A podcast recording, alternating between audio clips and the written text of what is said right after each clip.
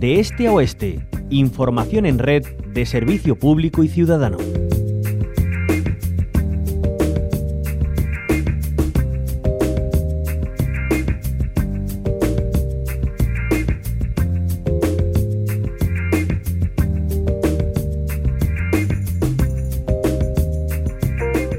En las últimas horas eh, hemos eh, conocido que se han confirmado cinco menores ingresados en Andalucía por estreptococo del grupo A. Uno de ellos está en la UCI. Son eh, datos que ha aportado la Consejería de Salud y Consumo a través de la Dirección General de Salud Pública y Ordenación Farmacéutica y también del Servicio Andaluz de Salud. Datos hasta este lunes, uno de ellos, decimos, uno de estos menores está en la unidad de cuidados eh, intensivos. Las edades entre un mes y 14 años están recibiendo tratamiento antibiótico. Queremos conocer qué es el estreptococo del grupo A, cómo prevenirlo y para ello saludamos a David Moreno, director del Plan Estratégico de Vacunaciones de Andalucía. Como siempre, bienvenido a la Onda Local Andalucía, David Moreno. Buenos días, ¿qué tal? ¿Cómo estáis? Bueno, pues eh, un poco inquietados ¿no? por esta, estas cifras, aunque es cierto que son cinco los que están ingresados, uno de ellos en la UCI. No sé si sabemos algún dato más, eh, eso eran datos hasta el lunes. No sé si hay alguno más actualizado o no, o de momento es lo que hay. Es lo que hay, esos son los datos que tenemos a día de hoy de los niños hospitalizados por esta bacteria en Andalucía. Bueno, ¿qué es eh, el, el estreptococo del grupo A, David Moreno, para aclararnos un poco? Pues es una bacteria muy, muy común. Eh, los pediatras, los médicos, los profesionales sanitarios lo, conocemos muy bien y, el público general, en cuanto se le explique, lo va a entender perfectamente. Es la bacteria que habita habitualmente la garganta y es la que produce con más frecuencia la famosa angina, la faringitis, ¿no? Cuando duele mucho la garganta y uno tiene fiebre y tiene que tomar antibiótico porque le han diagnosticado una angina, pues habitualmente está producido por esa bacteria, el estreptococo del grupo A. Esa bacteria está ahí, en la garganta, está también en la piel y produce a veces también infecciones de, piel. Cuando alguna herida se, se, infecta y tenemos que echarnos antibióticos, cremas de antibióticos o algún tipo de desinfectante, habitualmente también está esa bacteria también involucrada en esas infecciones. Es decir, es una bacteria muy común, muy habitual, que está prácticamente en la garganta de muchos niños y muchos adultos y que normalmente, normalmente lo que produce son cuadros muy leves de, este tipo que estamos comentando, faringitis, angina y infecciones de piel, pero a veces produce complicaciones o infecciones graves. Eh, me imaginamos que es el caso de estos eh, menores que están ingresados. Eh, ¿Por qué suele producirse ese, ese ingreso cuando no se pueden controlar pues, esas anginas que son bueno, pues prácticamente comunes ¿no? en la mayoría de, de, de los, de las personas y especialmente de los niños, claro?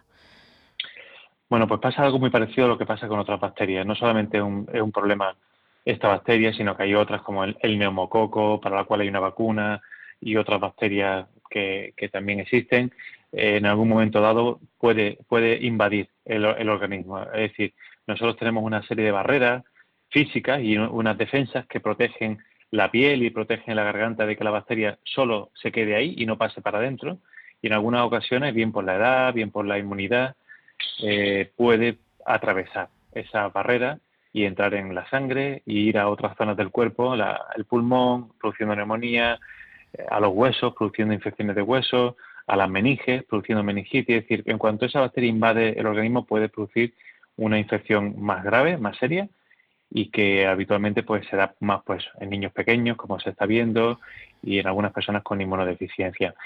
Y lo que ocurre, lo que ocurre muchas veces es que los virus, los famosos virus que siempre estamos diciendo virus, pero hay muchos virus, entre ellos pues los más famosos, la gripe, por ejemplo, pues produce alteraciones en, la, en esa mucosa de la garganta, de las amígdalas, eh, y esa, esa alteración que produce la infección por un virus hace que esa bacteria que estaba ahí tranquila pueda hacer lo que no debería, ¿no? que es pasar hacia adentro y producir una infección grave. O sea que muchas veces son las infecciones víricas propias del invierno, las que están empezando a circular desde hace ya, como sabéis, hace un mes más o menos, las que predisponen a que esas bacterias puedan entrar también.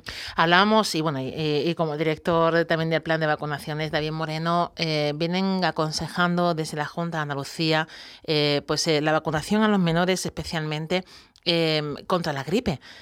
¿Cómo está yendo esas vacunaciones y cuál es la importancia de ello eh, para los propios niños y niñas, eh, porque como dices, es un cofactor para que pueda desarrollarse de forma grave otro tipo de infecciones como esta del estreptococo y además para el resto de la sociedad. Pues totalmente. Nosotros cuando hemos empezado esta campaña de vacunación de gripe en niños en Andalucía era porque éramos muy conscientes de que este invierno podía ser un, invierno especial, ¿no? Después de dos años sin contacto con virus y bacterias, la mayoría de los niños y adultos, pues podría ocurrir esto, ¿no? Que otras infecciones que habitualmente producían algunos casos, se produjeran más casos de lo habitual en este invierno, ¿no? Eh, esa vacunación de gripe ha venido para quedarse, o sea, nosotros llevamos mucho tiempo pensando que era algo que teníamos que hacer, eh, vacunar a todos los niños por protegerlos a ellos y por proteger también a el resto de comunidad.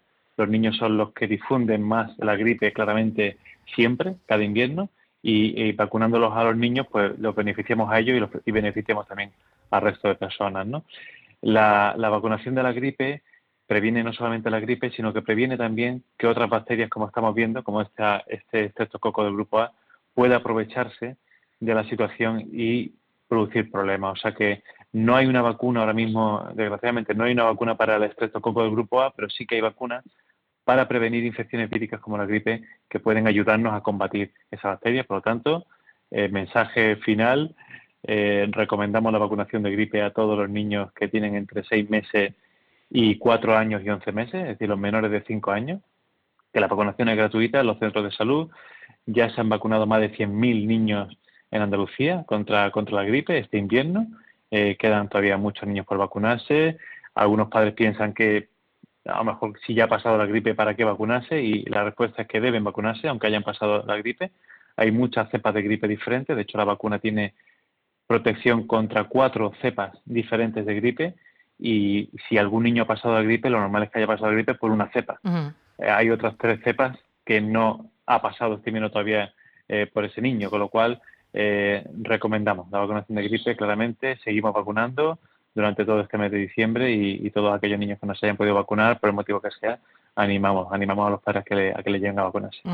Eh, bueno, está ha saltado esta cifra. En Reino Unido, por ejemplo, sí que eh, comunicaron en un informe el notable aumento precoz de estos casos ¿no? de la bacteria de Streptococcus A. ¿Podemos hablar también en Andalucía de ese aumento eh, anormal, por así decirlo, o estamos dentro de unas cifras normales? Estamos todavía evaluando las cifras de los años anteriores eh, porque estamos intentando depurar bien eh, exactamente cuántos, cuántos casos ha habido en estos años para, para poder decir una frase contundente de si está aumentando o no está aumentando, ¿no?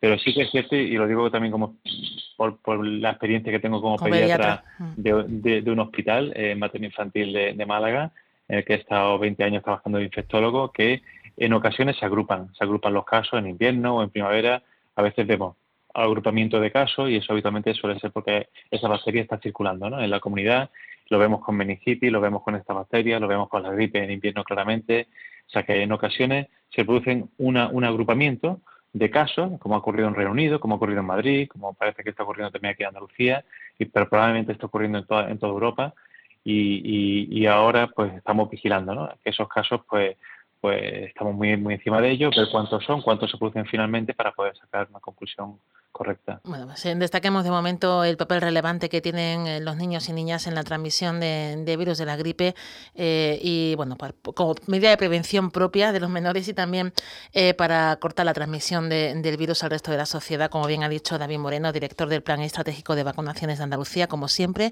muchísimas gracias por atendernos. Muchas gracias a vosotros. Buenos días.